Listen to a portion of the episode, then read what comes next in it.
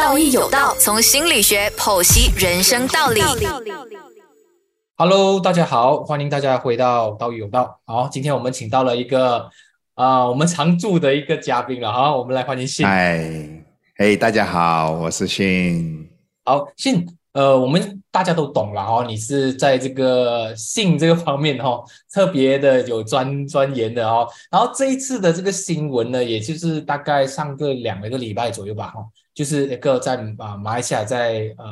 某处被某人拍下在车里面哦，一个两个年轻人，然后一个男一个女。然后包在一起，然后就引发了很多的争端啊。我觉得我们从呃，可能在社会上面就引起了一大很多的那种争论啊。尤其是哦，这个人啊，好像感感觉被抓到啦，然后大家等待他被处罚啦。有的人觉得哇，他严重了，这次他应该犯下了很大的罪啊之类的。我觉得这个事情其实背后有一个隐隐约约的一个话题，就是马来西亚其实年轻人呐，尤其是年轻的一代，可能呃零零后或者是九零后。他们对于这个性这个意识上面哦，其实是一个值得呃关注的东西啊，你怎么看？是的确的，我觉得马来西亚的确是缺乏性教育的，那尤其是在中学的这个阶段，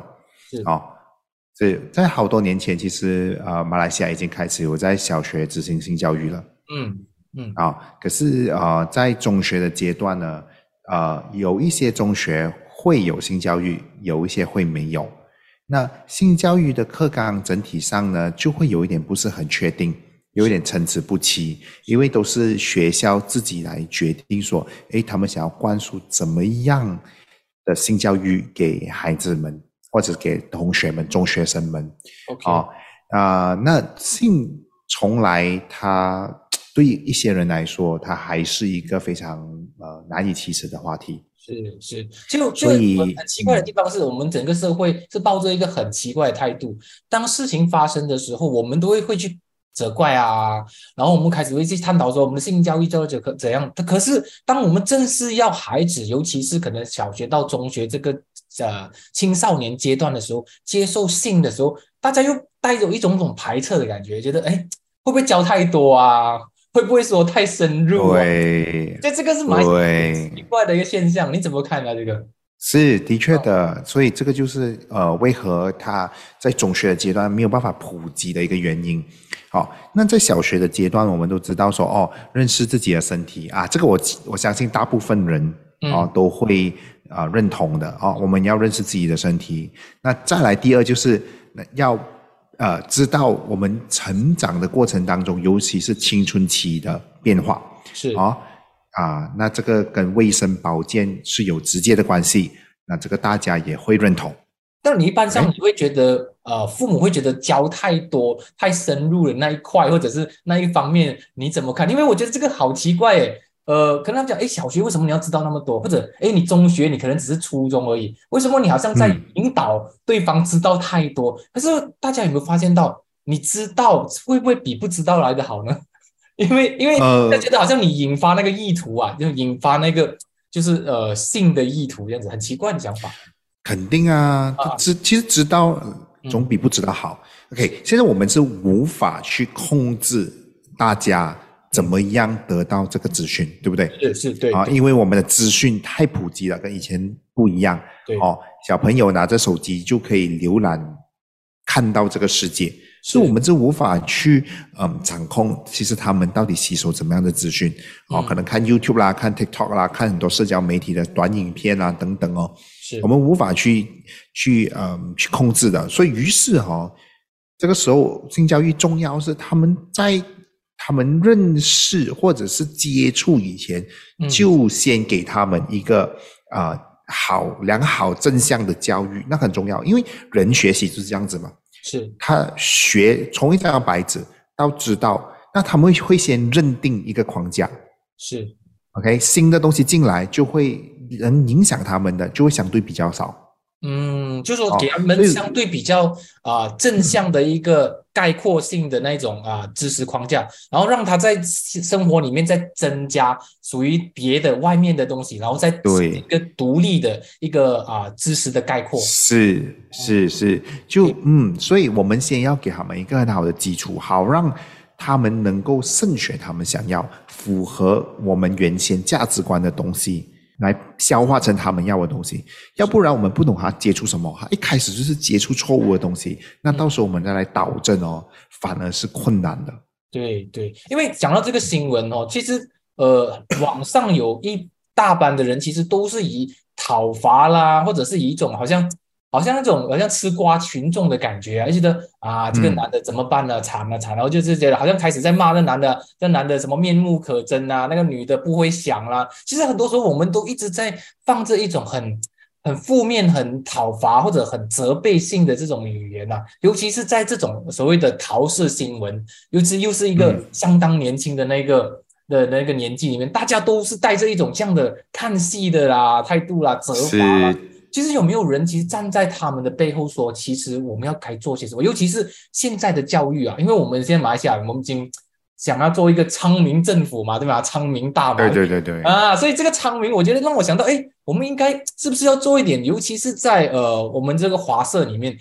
更加多一点点的那些教育，让他们有一些呃被感感受不到被保护的感觉。对，所以所谓的昌明，我相信就是跟世界上。接轨，跟世界上其他的国家或教育制度有所接轨的，就是我们知道说这个世界哈，他们其他的国家曾经做过的一些事情，我们认为好的，认为符合我们价值观的，我觉得是值得学习的。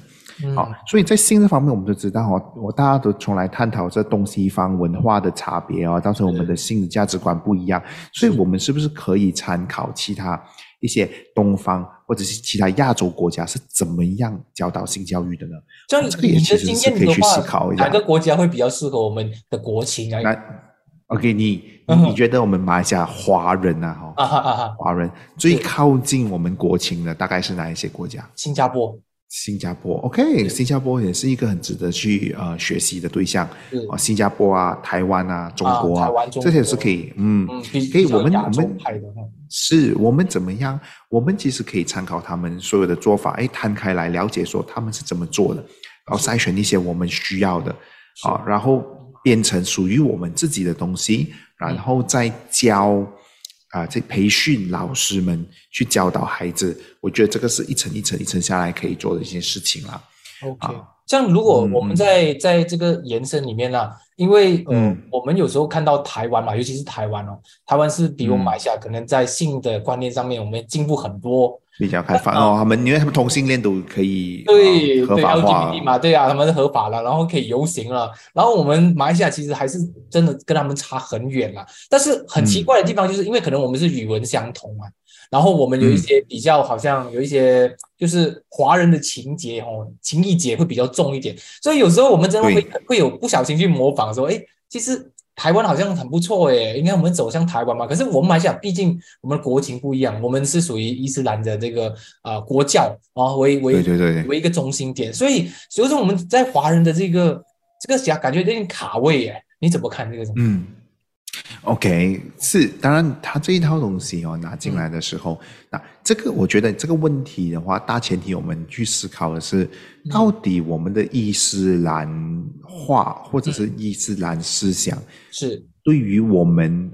本土的华人的影响有多大？是是否真的是大到说还会影响我们的啊两性关系？嗯嗯，就我的观点的话哈，其实基本上来讲，我觉得不会有太大的影响的。嗯，如果我们去我们去看哦，我们呃中学啊，如果是比较不受呃主流呃可能。政府或者教育部影响的可能是独中哦，独中是怎么教性教育的？是好，拜读哎，伊斯兰教学校是怎么教性教育的？那我们去谈把这样东西做对比的时候，我们发现说其实有相当大的不同。明白，明白。嗯，那我们只需要依循我们认为对的价值观，同时不会触犯法律。基本上来讲，我觉得在马来西亚并没有大家想象的那么的保守。嗯，OK，OK，那回到今天的这个社会事件，我觉得有趣的一个地方是，我据我看报道的说法是，放上网拍摄并放上网的这个啊群，就是这这几个人，嗯嗯，有好像听说是有几个人的，啊，他们是异族同胞，是穆斯林同胞。据我所知道啦哈，嗯我不知道有没有错。嗯啊那如果是这样子的话，那我在想说，他们背后动机是什么？嗯这个动作对他们的跟他们的价值观是不是起了很大的冲突？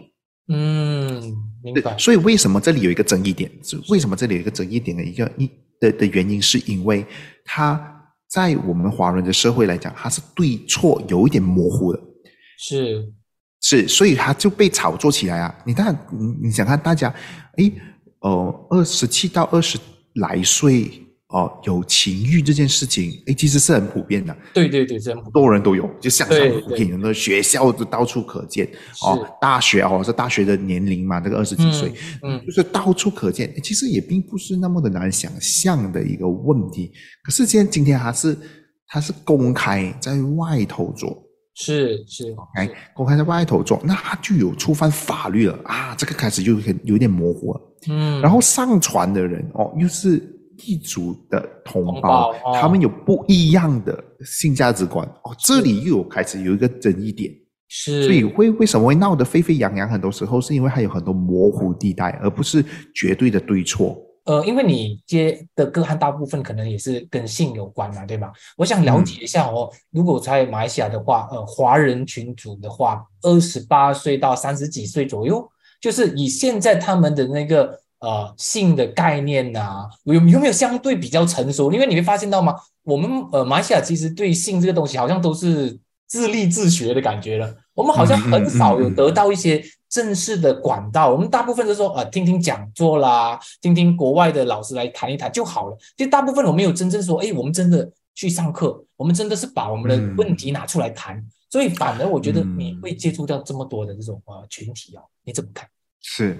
所以嗯，如果他们真的是愿意去听讲座哦，嗯。那真的就真的很好，很不错可是问题是嗯。是很不错了，因为至少是一个正向的东西，对，至少是一个嗯比较正规的东西。是。只是现在大家因为缺乏的关系嗯。啊，大家会想要去补这个知识的漏洞，嗯。于是哦啊、最方便的方法就当然是网络。啊，网络 OK，对最方方最最方方便的方法是网络，嗯。所以网络有众说纷纭哦，网络有很多不不一样的说法，所以到底是哪一个是对的，哪一个是错的？不要说小朋友，有时候成年人呢也会陷入在这个状况里头。嗯哦是，所以嗯，我觉得我平时接触的哈、有很多各式各样不同的人啊、嗯有一些人呢，他们呃懂太多，是。所以反而造成他们有一个问题，他们有一个困难。有一些人真的是懂太少啊，嗯。比如说啊呃两个人啊，可能一对情侣啊，他们呃从来都可能呃因为某种元素，嗯。他们觉得说哦，他们婚前不想要发生这个行为的，嗯。OK，然后他同时他们会觉得说，哦，看色情片啊，嗯 哦，去讨论这个课题啊，是是不好的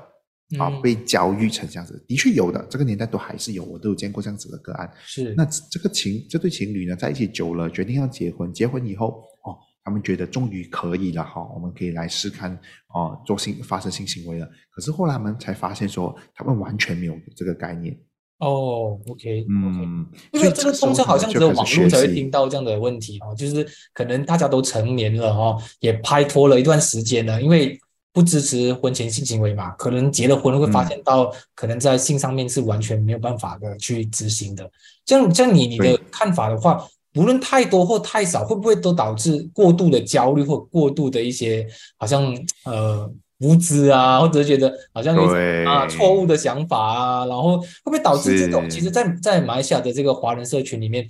我们如果跟跟朋友谈性的话，很难谈得头头是道的，而且会谈到有点歪歪底的感觉了，就觉得哎，好像好像在开黄色笑话一样。因为很多时候我们好像很难哦，跟朋友啊，或者是一些比较呃亲近的人啊，我们好像很难开这种就是性的那些呃话题哦，怎么讲？对，的确没错的，因为性这个东西本来就是很难以启齿的，是所以当我们面对一个难以启齿、一个尴尬的课题的时候，我们最常有的一个反应就是我们会逃避。我们以什么方式逃避呢？就是以玩笑来逃避。啊，所以为什么我们爱开黄色笑话？因为玩笑是哦是是最好的，you know，嗯，他整个把整个气氛弄得没有那么尴尬的一个方式。久而久之，大家对对对对对，所以久而久之，大家都会很爱拿来开玩笑，而没有人去正视这个这个问题，或者是没有人去正视说，哎，自己的性这个东西的确对我来说很重要，这个课题上。是好，我们回到那个我们刚刚开始那个新闻哦，我有看到一些网络的人哦，他有他有 comment 说到的是，呃，尤其是对女生这个 comment 啊，因为女生相对比较小吧，好像是只有十七岁，然后他们会有点担心，就是说，呃，我们法律是用一刀切的方式来证明一个人成长或者未成年，对吧？哦，我们就比如说十六岁啊，还是十八岁啊之类，二十一岁。可是，其实我们作为心理学的那种工作者，我们也明白，很多时候是身体长大了，可能脑袋还没有长大。很多时候我们的认知还没有学习足够的，所以因为法律没有办法，我们一定要一个清楚的黑白的那种分界。但是在于人文教育里面，你怎么看这个事情？因为好多人其实。他可能十七、十八岁，或者是在法律上已经是法定的一个成熟的年龄，可是他其实，在性里面其实还是很很迷惘的。很多时候可能还是有很多的一些呃错的想法呢，还是一些可能被诱导啦，嗯那些混乱的东西吧。嗯，你怎么看？嗯，当然，我觉得说这个啊，世界上哦，当我们说给教育的时候，哦，我们都会知道有一些人考试会拿 A。对，有些人就是会 fail，是，哪怕他们上课的时间一样，面对同样的老师、同样的课本，所有外在条件都一样，但是每一个人能够吸收的，其实真的是有所不同。嗯，所以为什么我我我在想说，有些时候，嗯，除了学校教育之外，是，当然学会怎么样的去。真的认识自己，保护自己，知道什么是重要，什么是健康，什么对自己好，什么是不是对自己好的这个东西，我觉得这个觉察是也真的很重要，也真的很重要。因为你说到的好像是自我摸索嘛，探索嘛，对不对？因为我们在有时候我们做在呃那种心理工作的时候，counseling 也好，coaching 也好，什么之类的，我们都是讲到的是心灵上的、性格上的、内心上的探索。可是在于自身的性探索上面。我相信是一个很缺乏的东西，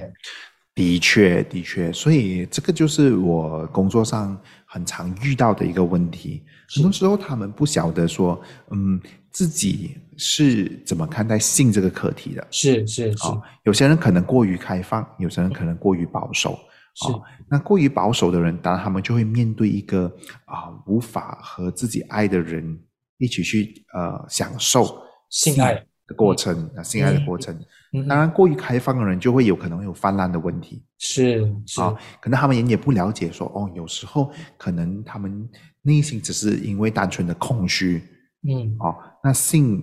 他们可以马上想到是一个出口，但这未必是一个绝对的答案，嗯，哦，所以这个就是我们当我们会面对一些性过于开放而而陷入困难的一些个案，会去。走的一个方向，我觉得你讲到一个很好的话题，就是其实性好像间接或者直接变成了一种手段，一种可能内心缺乏或者宣泄的手段。因为可能年纪小的时候，我觉得，哎，呃，我有用用性来啊发泄我的不满啊，用性来可能来惩罚别人啊，或者是在奖励别人。因为很多时候，你看哦，无论是成年或者是呃幼年都好，其实性很多时候都变成一种工具。尤其在在夫妻关系啊，或者亲密关系里，我们常常看到的，其实它变成一种惩罚的工具也好，奖励的工具也好，甚至有时候是操控的工具。你怎么看？对对对，没错，我觉得说这的确是的。那性啊，除了是满足个人。啊的愉悦的一个过程之外，它的确是一个用来呃处理人际关系的一个工具啊。最常见哈，你讲的哦，在夫妻关系当中，OK，如果你符合到我的某种要求，好了，我就给你心哦。如果你让我不开心的话，我就把这个权利收起来。对啊，当然有，嗯嗯，这是一群，另外一群人呢，他们是可能说，哎，呃，家里家庭可能缺乏呃温暖。可能家庭里面缺乏爱、缺乏理解的时候，哦，他们会到外头去找，找什么呢？找一个能够接受自己的人。当他们觉得说，呃，这个人能够接受自己的时候，性可不可以就是一个回馈对方？嗯，愿意接受自己的一个方式。是，所以我们会发现说，有些时候啊，那个呃，有一些可能青少年朋友太早接触性，或者是会被诱拐。嗯，其中一个主要的原因是家庭可能很多时候是不美满的，家庭的跟跟家里面缺爱的关系可能是哎对缺爱的一种方式，所以于无形中性作为一种工具是让他可以讨爱的。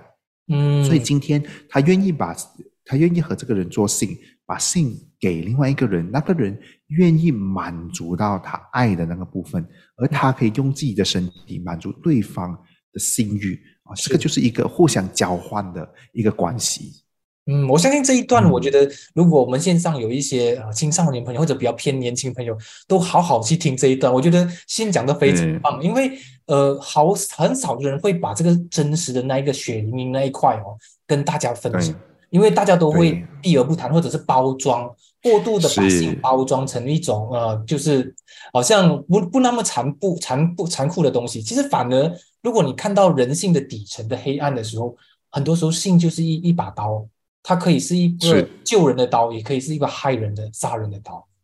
对，没错，它其实就是一个，它就是一个工具，它真的是没有绝对好或不好。那今天我觉得说，除了青少年朋友要了解之外，我觉得做父母的也要真的很了解这件事情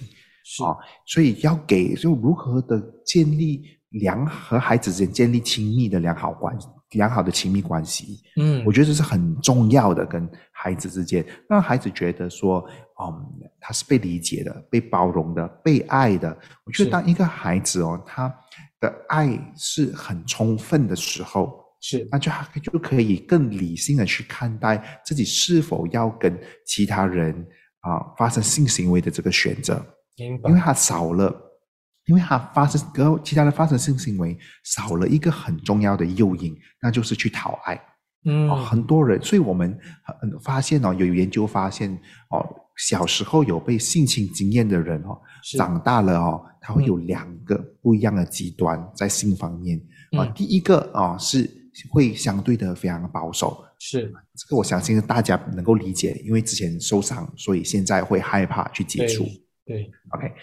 另外一个极端哦，可能是他们也有可能哦，会利用性哦作为跟别人连接的一个工具，所以会变成性泛滥。是，所以今天因为有性，所以啊对方才愿意关注我。嗯，啊，可能会根深蒂固或者潜在意识里面可能会有这一个想法的。所以为什么小时候被性侵或有不非常不愉快的性经验，长大了有可能会走向两个极端？哎。其实，在这个新闻里面，我们可以看到或者思考一些什么样的东西？不仅仅是我们跟着整个社会的大潮流去讨伐也好，去呃，好像去针对也好，什么？我觉得那个都已经是所谓是呃不太足够的。而我们作为一个知识型的那个啊，就是一档节目，我应该给呃我们的听众更多的东西。所以，在这个新闻里面，你想要给我们的听众看到是什么样的？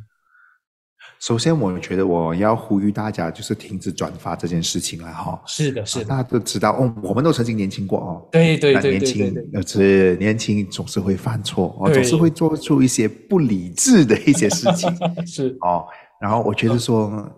二十二岁和十十七岁啊，嗯，那现在医学那么长命，搞不好他们未来还有六十年、七十年的日子要走，要路要走啊。对，然后网络这个事情哦。他厉害到哦，一旦我们把一些资讯放上去，嗯，它可能一百年、两百年都不会消失。对对对对，所以它会永远永远的留在啊这个世界上某个地方。就是说，你可能你 retrieve 不到，拿不到，可是它在，它是存在的，他在的，它在的，有要有 retrieve，搞不好还是有办法 retrieve 得到的。对对对。哦，当我们谷歌啊找一些 keyword 的时候，搞不好还找得到，也说不定哦。十年后。所以我在想说，首先我要呼吁大家去停止去转发这个是这个东西啦。嗯，哦，那我年我们谁都年轻过啊，我们谁也曾经是啊有犯过错啊，对，都是无知少年、无知少女。嗯啊，那我想我我觉得他们也没有伤害其他人，坦白说，我觉得他没有对其他人造成直接的伤害。OK，你可以说他有违风化，的确我承认，只是说他不会对其他人造成直接的伤害啊，只是男女之间哦嗯情窦初开啊，情欲很旺盛的时候啊，所被为被情欲所操控。是所以 OK，回到来那个点就是，我嗯希望大家不要去转发或者去指责。我相信这件事件对他们来讲心理冲击必然很大对，啊，所以我觉得他们也也明白他们犯了什么错。那我觉得社会应该要给他们啊重新再来一次的机会。是是。如果如果以以你的那个刚才的那个观点再延伸的话，我们应该更加关注的是他他们为什么会这么做。如果是我们的社会有足够的一些支持或者是教育的话，可能这个事情就不会走向这样的路。哦，尤其是大家在嗯在教育上面，我们可以多做些什么呢？因为我发现到，呃，马来西亚的人还是会刻意的把性教育这个责任丢在学校方，就是教育是，啊，而家庭其实很少会出手的哦，你怎么看？对对，就好像我们讲的，首先，呃，家庭家庭关系美满，我觉得这个是第一个重要的一件事情。第二件事情是，我觉得对于性会要有一个正面的态度。嗯，哦，那如果你想想看，如果我们今天有一个正面的态度，我们了解到说，哎呀，年轻人血气方刚，一定会做这样子的事情的。嗯那如果我们觉得他们不对的话，哦，我们是不是如果手头上握有这种影片，应该是直接报警，而不是把它公开出来呢？对对哦，那报警了以后，或许警方会去处理，他们得到他们应得的惩罚。那我们也是为法律这个事情可以做所谓的伸张正义。但是如果今天我们把伸张正义这件事情一直放上去网上去公审，嗯，那对这个人长期下来他的心理压力会很大。哦这个会不会真的是我们想要看到的结果？所以今天哦，假设如果这个事情回到了自己的身上，是，我们谁不曾犯错？我们每个人都曾犯错的。嗯那我们好不容易建立的美好形象，就是因为我们犯了一个错，真的不小心一天被拍到，然后被放上网去公审，是，这个是我们要的吗？有一天，如果你今天是这样子做的话，有一天你也可能会面对同样的问题。哦，这个让我想到哦，至少之前哦，有一个安哥坐下来不点茶，结果都被网上去公审，所以就只有这样小的事情哦，都可能会被作为一个讨论的点啊。只要你做了一些事情是在灰色地带的，是，他让我想到一个那个呃，就是就是那个叫什么圣经的故事啊，就是说，呃嗯，那个耶稣告诉他们那些丢石头的人说，如果你真的没有嗯罪的话，你就往石头往那个人砸吧。就就其实他这句话告诉我们，每一个人都有机会犯错，每个人都有那个罪恶的那一部分。但是为什么大家会把铺路的罪恶当做是一个好像哇，大家呃去讨伐啊，大家好像赶着去把那种消灭？可是其实大家消灭不完的，因为大家都是那个罪恶本身的，大家都有那个对没错，哦，所以我觉得很多我们很少有多一点点的耐性，或者多一点点的隐私的那个啊、概念，说，哎，其实我可以报警，但是我不应该把这个 video upload 哦，对，而是没错，交给警嗯方。我觉得至少，如果你今天看到的是只是一个新闻，大家就会大事化小，小事化无。嗯但是它今天变成了一个网络的这个炒作的卖点，我相信这个是整个社会上面有长很多的不安啊，很多的那一种心理的压力啊，这种对对，所以对你来讲，可能你只是看了一个一分钟的短片，对可是这一个阴影对当事人可能是一辈子的。对是一辈子的。嗯，嗯，因为大家也知道，网络这个东西它会不断的被炒作起来，哦对，嗯然后再接下去的话，让我也想到另外一个点哦，就是其实如果今天你是那个女生的父母，哦，你会怎么做？嗯因为我觉得我需要，我需要像你这样的专家来告诉我们的听众，诶，今天你是那个是女，因为男生可能大家觉得哎还无所谓一点啊、哦，可能男生好像、啊 不懂啦，但是女生的那个受害者情节会特别大的哦，比如说，尤其是华人社会，大家对于名节啊啊啊那种那种放大那个贞节牌坊啊那种感觉很重。今天如果现你这个女生的爸爸或者家人的话，你会怎么做？来，请告诉我们的听众。的确是很困难的。其实，对我觉得首首首先，我真的是要消化自己的情绪。嗯，我觉得说，哎，真的是，哎，怎么会发生这种事情呢？是我相信在听呃听众朋友们当中，可能会有一些父母，大家去想想看，如果如果自己的孩子犯了错，自己会都会通常是怎么样处理的呢？啊，这个是可以去自我去审视和思考。那如果我今天我是这个啊爸爸的话，嗯，可能是我的工作背景、我训练背景的关系，我会了解到，的确情欲这个事情 很容易哦难去控制的。对啊，我会跟他谈，我我真的是会原谅他，是我我也会检视我自己是，哎，孩子为什么会做出这样子的事情？是不是呃，我从小给他的爱啊，或者性教育不够啊？嗯啊嗯那样啊，我会真的去安抚他的心情，然后陪他度过这一段时间。是哎，谁没有犯过错啊？我自己也也曾经在中学犯过错，我相信听众朋友们，你自己也会在哦年少无知的时候犯过错是啊，只是有没有被发现而已，嗯有没有被公审而已。是的啊，是的那如果是这样，如果我们把自己变成当事人的话，当时犯错的你，你希望你父母怎么对你，那你嗯就怎么对你的孩子喽。明白。像如果今嗯天你是他他的老师呢，或者他的一些所谓的不是直属亲亲亲人呐、哈，但是会是你嗯身边的人，你会怎么去做呢？嗯，坦白说，我不会刻意去触碰这个事情，嗯，因为我觉得这个事情受太多人的关注了。是的，我不想要加入成为一个吃瓜群众。嗯，啊，除非啊对方愿意谈，愿意来跟我谈，来嗯跟，我说，是。啊，我就会呃愿意去帮去多跟他谈，多帮助他。如果他觉得跟我谈是有帮助的话，那当然没问题啊，我愿意的啊。当然，如呃，我会在呃比较，如果我真的想要去关心他的话，我会在比较嗯表层的去关心，就是说问他，哎，你怎么样？某某，你最近好吗？嗯哦，睡得好吗？吃得好吗？你心情你心情怎么样？需不需要谈一谈？是啊，找我聊聊天这样子。哦，是那如果对方愿意的话，可以邀请对方。如果对方愿意的话，当然哦，我们就可以借出我们的聆听耳的耳朵。那对对方不想谈这件事情，你看看得出来他不讲的话，嗯。那我觉得要尊重对方的隐私，毕竟这个太多关注了，对对对。他不缺你一个。嗯、对，因为我讲，我觉得你讲到一个很好的点，就是不要过度的强硬的去去跟他谈这件事情，因为很多，尤其是不是说只是家长哦，可能是他的阿姨、他的叔叔或者这些亲人，不是直属的那种哦，